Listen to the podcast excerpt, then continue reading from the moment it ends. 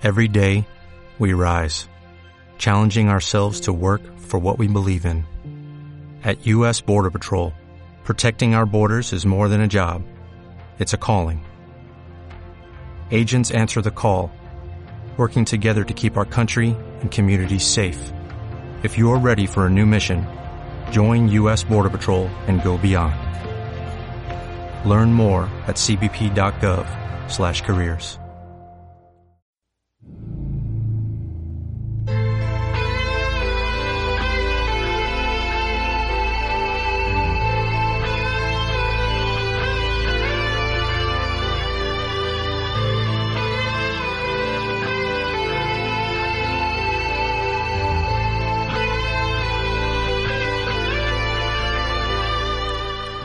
Hoy no va a ser un podcast de hablar mucho, más bien de escuchar a otros.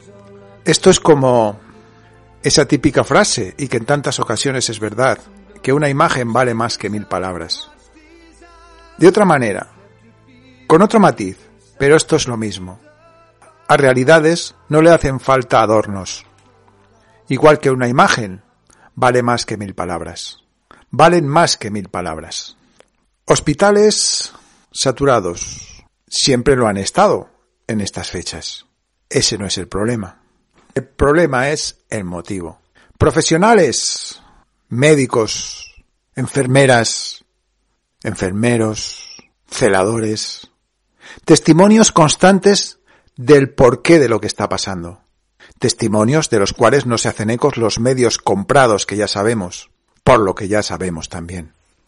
Y de nuevo, la vida en juego, cambiada en muchos casos por dinero, en otros por miedo a hablar, en otros por otras razones, pero fundamentalmente cambiar algo material por algo tan apabullante al lado de esto como la propia vida de las personas. Podemos poner decenas de testimonios, decenas de realidades. He elegido esta que os voy a poner ahora, por elegir una. En este caso, como también hay otras muchas de este hospital, e igual que de otros hospitales, en este caso, un testimonio del Hospital Val d'Hebron, en Barcelona. Está todo lleno de ictus, de repentinitis, también, bueno, arritmias por un tubo, infartos. Ahora han venido tres más con, con ictus, a unos lo están operando de urgencia, bueno, todo, todo, todo. Pero aparte lo más escandaloso de todo es que la cola da la vuelta casi al edificio. Tienen a la gente en camillas en la puta calle con el frío que hace. Les están sacando mantas, algunos que son empáticos, eh, en silla de ruedas, encontrándose fatal, da la vuelta por la calle, entra en los pasillos de urgencias. Bueno, no es ni urgencia, son información y admisión. Ahí donde vas a explicar la historia y te mandan al final del pasillo. Bueno, pues todos los pasillos colapsados totalmente. No pueden pasar ni los camilleros ni nadie. Están todos ahí tirados. Acaba de pasar una enfermera y me dice que hay como mínimo de 10 a 12 horas de demora para triaje, ¿eh? para que simplemente te deriven a un box o al otro. Los box totalmente saturados también. Eh, uno de los técnicos dice, yo es que esto no lo había visto nunca y dice, y es, es tremendo. Luego también me ha dicho que se lo toman con, con mucha calma aquí dentro. Y nada, eso, acabo de medio discutir con la enfermera porque le he dicho que, que, están haciendo, que si es un ictus, ¿cómo no activan el protocolo ictus?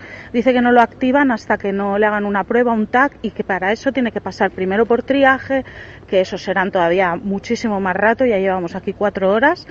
Eh, de allí decidirán si le hacen, si no le hacen, luego tiene que pasar otro médico, o sea, horas y horas, digo, joder, como para una urgencia todos tirados así, en plan tercermundista todo, con mantas en la calle, la gente no aguanta, los camilleros estos y los de la ambulancia admitiéndolo todo porque les estoy oyendo hablar, aparte con los que he hablado en la ambulancia, ya te digo, el chico era tremendo, ¿eh? O sea, lo ha soltado todo, ha dicho ya, ya sé lo del BOE y sí, sí que están cobrando y sí que te la derivan para allá.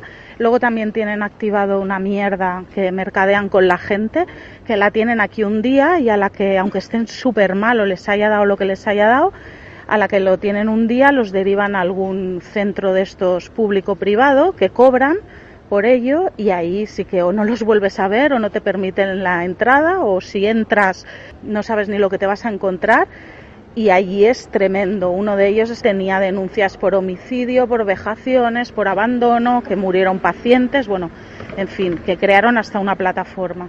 O sea, lo que hay aquí es tremendo, o sea, es que es para verlo, es lo que ya sabemos desde hace dos años o tres, pero ahora viéndolo con tus ojos y es de vergüenza.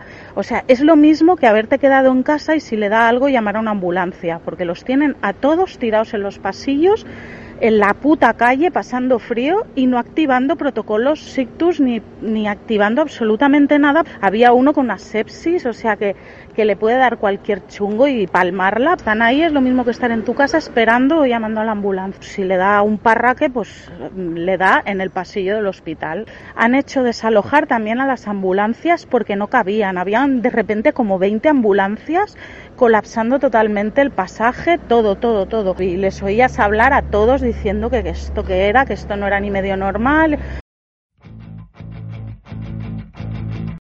Escuchemos a una enfermera, que también tiene ni mucho que decir, como muchas enfermeras. Y al final de su testimonio, al final de lo que nos dice, yo también le responderé. Hoy es día 3 de enero del 2023. Soy enfermera, trabajo en una clínica privada y simplemente quiero decirles que lo que está pasando estos últimos 15 días es un aumento, pero, pero bastante considerable, ¿eh? mm, de cuadros respiratorios con dificultades respiratorias, disneas y demás. Y en esto quiero hacer mucho hincapié. Toda la población, toda la población que tiene estos cuadros respiratorios está inoculada con las vacunas COVID. El 5% de lo que venga a la consulta son recetas de crónicos, ni más ni menos. Todo lo demás es más de lo mismo, efectos secundarios de la vacuna COVID. Curiosamente, estos resfriados o estos cuadros respiratorios, mejor dicho, porque no lo llamaría resfriado, estos cuadros respiratorios casualmente no tienen como periodos de incubación, es como un volumen, boom, todos los días el mismo volumen de gente y todos en las mismas condiciones. Eh, nada que decir con respecto a lo que puedan tener en su analítica, puesto que los dímeros DES en muchos casos están en valores que asustan. Pero los médicos oficiales, según los estudios científicos de ellos, no importa. No importa que se tenga 3.000 o 4.000 de dímero D, no importa. Esto yo lo estoy viviendo, ¿eh? Y solo hay dos vertientes de los profesionales sanitarios a los cuales le dan mucho, mucha importancia al dímero D.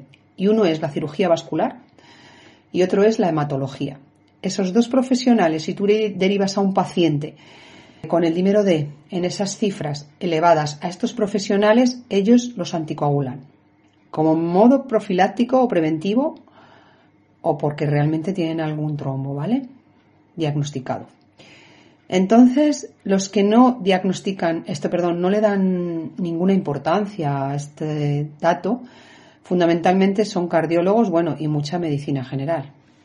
Debido a los estudios científicos dicen que no, que no se, que es mejor no anticoagular ni nada, mejor así. Se sabe que hay órdenes de los cardiólogos no sé por qué la cardiología, tal vez porque a lo mejor esa especialidad es la que más está afectando estas vacunas. Eh, temas de miocardiopatías, miocarditis, pericarditis, arritmias, fibrilaciones, taquicardias, todos estamos viendo eso, todos, todos. Todos los días hago electros con taquicardias, con alguna arritmia, con alguna fibrilación auricular. Todos estamos viendo lo mismo. Todos. Vaya, en el 2020 no había esto. Entonces, aquí algo pasa. Y lo que quiero insistir es que todos, todos están inoculados con las vacunas COVID. Entonces, los cardiólogos sí tienen órdenes de no pedir ese dato y que no es importante. Y se nos va la vida en todo esto. Pero bueno, lo que ahora quiero decir simplemente es que mm, los cuadros respiratorios no tienen periodos de incubación y eso no le sale de ojo a ningún médico, pregunto yo como enfermera. Normalmente, vale, yo tenía un resfrío o una gripe, pero lo que se está viendo ahora mismo no es eso. Es que todos los inoculados, sí, su sistema inmunológico está muy deficitario, pero a la par vienen todos igual. Entonces no es casualidad, no. Y simplemente ya dejar dicho que sí, que las vacunas están matando y enfermando a la población. Y se lo dice una enfermera que está viendo todos los días pacientes. Todos los días. Y repito, todos los sanitarios están viendo lo mismo. Igual que los ginecólogos están viendo chicas sin reglas, desde que se han puesto las inoculaciones, o hemorragias fuertes que no paran de sangrar en 15 días, su periodo menstrual. O sea, todo esto lo estamos viendo todos, por favor. Entonces, ya lo sé, nadie para nada, pero los que están colaborando en las inoculaciones, de verdad, ¿qué clase de sanitarios son? Porque entiendo que la primera fuera por ignorancia, la segunda la puedo llegar a perdonar, pero tercera y cuarta ya no la perdono. ¿Cuánto os están pagando? Esa es una gran pregunta que me encantaría que me respondieran algún día. ¿Cuánto os están pagando y por qué ponéis una vacuna si no tenéis prescripción médica? La clase de, de legislación creo que os la saltasteis. Eh, me diréis ahora todos o muchos, no, yo no, yo no voy a la seguridad social y yo no llevo prescripción. Pues muy mal. Yo trabajo en una clínica privada y siempre pido una prescripción médica si tengo que poner algo. Entonces, por favor, ¿dónde está la clase de legislación? De verdad que nos están dejando como una mierda. Porque el médico no prescribe. Sanidad en su página web tiene dicho que el virus no lo tienen aislado. El médico no prescribe y queda el último gilipollas del eslabón, que es el enfermero, que está pinchando sin una prescripción médica. Y a estas alturas, después de todos los trombos, los ictus, los cánceres que se están despertando, ¿dónde están? ¿Dónde están estos sanitarios? Estoy muy enfadada con ellos, la verdad, muy enfadada. Creo que no se me va a pasar nunca este enfado, porque yo estoy atendiendo lo que ellos están, lo que ellos están enfermando y matando. Yo lo estoy atendiendo. Y yo también va a llegar un momento que a lo mejor voy a decir, no quiero atenderlo, porque estoy muy harta, harta de que no se hagan preguntas, harta, por eso ya solo me cabe en mi cabeza cuánto os están pagando. Antes de escuchar a esta enfermera, he dicho que le contestaría. Y le voy a contestar de forma muy fácil. Por dinero, sí. ¿Cuánto les pagan? ¿Cómo los compran? A muchos de ellos. ¿Cómo se dejan comprar? Te pondré, os pondré, y en este caso respondiendo a la enfermera, te pondré, enfermera, un solo ejemplo. Como a tantos y tantos. A cambio de silencio, ¿verdad? Pues por ejemplo, Baleares, médicos de guardia. 750 euros por guardias de 24 horas. Al mes son 10 guardias. Total 7.500 euros. No hace falta recordar lo que también se llevan los hospitales por pasar casos por COVID y todo el tema ese, ¿verdad? Lo que no se llevan los hospitales se lo llevan los propios médicos, los propios enfermeros, como extras por pinchar. Sí, enfermera, que preguntas cuánto se llevan, cuánto les dan, ¿Por cuánto se les compra? En el caso del dinero. Te acabo de poner un ejemplo. Acabo de poner un ejemplo. Y no es solo un ejemplo. Es la realidad. ¿Y hasta cuándo? ¿Hasta cuándo va a prevalecer eso? Y no la vida de las personas. ¿Hasta cuándo? Hasta que, de alguna manera, explote todo esto, si llega a explotar. Y entonces, médicos, enfermeras, enfermeros, sanitarios, tengáis que correr. El otro día leía un artículo, no recuerdo en qué comunidad autónoma, no lo recuerdo en estos momentos, no lo guardé, pero lo explicaba muy bien. Explicaba que en una comunidad autónoma, de la cual, como os digo, no recuerdo ahora exactamente cuál era, el colegio de médicos hacía una queja a las compañías aseguradoras por empezar a no quererse hacer cargo de las agresiones a médicos y problemas de este tipo hacia los médicos. Pero ¿qué esperan, verdad? Como no deis la cara a todos los que la tenéis que dar y ya va siendo tarde, muchos de vosotros, muchas de vosotras, creo que vais a tener que correr. Porque todo tiene un límite y lo estáis traspasando hace mucho. Vosotros sois los que tenéis la responsabilidad de la vida, porque en última instancia sois vosotros los que decidís sobre esa vida o sobre esa muerte. Sois vosotros los que pincháis. Sí, cierto, los medios de comunicación llevan a la gente hacia vosotros, con sus mentiras, igual que los políticos. Pero vosotros sois los que tenéis en la mano todo el tema. Porque a última instancia, vosotros sois los que pincháis y vosotros sois los que decidís sobre la vida de esas personas. Los propios médicos lo dicen sobre sus propios compañeros y cada vez más médicos, que por fin al menos están saliendo más a la palestra. Quizá también por miedo a que cuando todo esto caiga tengan que correr como mínimo y empiezan a saltar del barco. Pero es tal cual, es que va la vida en ello. Pasos como por ejemplo este médico, que también denuncia algo que, no por imaginárnoslo, es lo mismo saber que es real. Es una eminencia dentro de la patología de este país, de los forenses. Aparte de otros muchos títulos, aparte de incluso ser médico de más de una federación de deportes nacional y más cosas. No es un cualquiera, desde luego. El doctor y forense Jesús Rodríguez. Pues bien, como nos podíamos llegar a pensar, y pensábamos muchos, a los políticos no se les ha puesto la vacuna como al resto de la gente. Pero no solo a los políticos, sino a cuerpos policiales, a jueces, porque claro, si ellos empezaban a caer, como está cayendo tantísima gente, nos quedaríamos sin policía, ¿verdad? Sin jueces, sin políticos, aunque eso mejor dejemos el tema. Entonces, claro, ¿quién estaría sobre la gente? ¿Quién controlaría? Lo sospechábamos, ¿verdad? Pues no es lo mismo sospecharlo que ya tener las pruebas y las evidencias, tanto como que ya un médico, como en este caso, denuncie el tema y no solo de voz, no solo de palabra, sino yendo directamente a la justicia, en la cual no confiaremos mucho, ¿verdad? Pero, ¿quién sabe? Y no se va a la justicia porque sí, sino teniendo las pruebas y las evidencias. Y este médico las tiene. He escuchado algún otro audio de este médico explicando mucho más, mucho más largo, pero os pongo este. De médicos de Andalucía, que se les fue una filtración de un documento que habían preparado eh, con fecha 30 de junio de 2021. El documento dice que dado que a esa fecha el 32% de la población ya está inoculada de las llamadas vacunas COVID, que debido a ello y ser un número muy alto, se toma la decisión, cuidado, eh, que cuando un colegio de médicos toma una decisión, quiere decir que la organización médica colegial se lo ha permitido y, por ende, el resto de colegios de médicos de España van a acatar también esa decisión.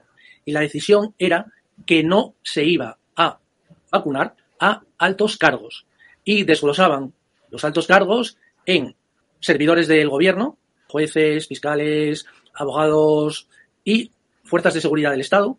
Bueno, todo lo que son cargos públicos, ¿no?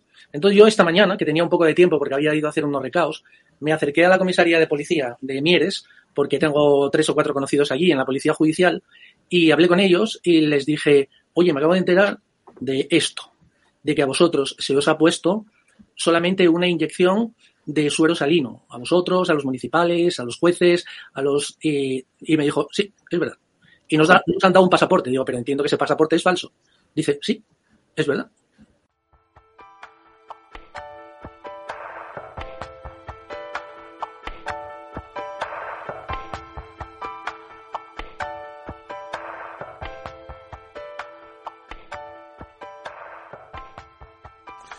Y como habéis escuchado, no solamente pincharles a ellos suero simplemente para hacer el ver, sino también facilitarles pases sanitarios falsos, en los que evidentemente pone que están vacunados con la vacuna correspondiente, no siendo verdad.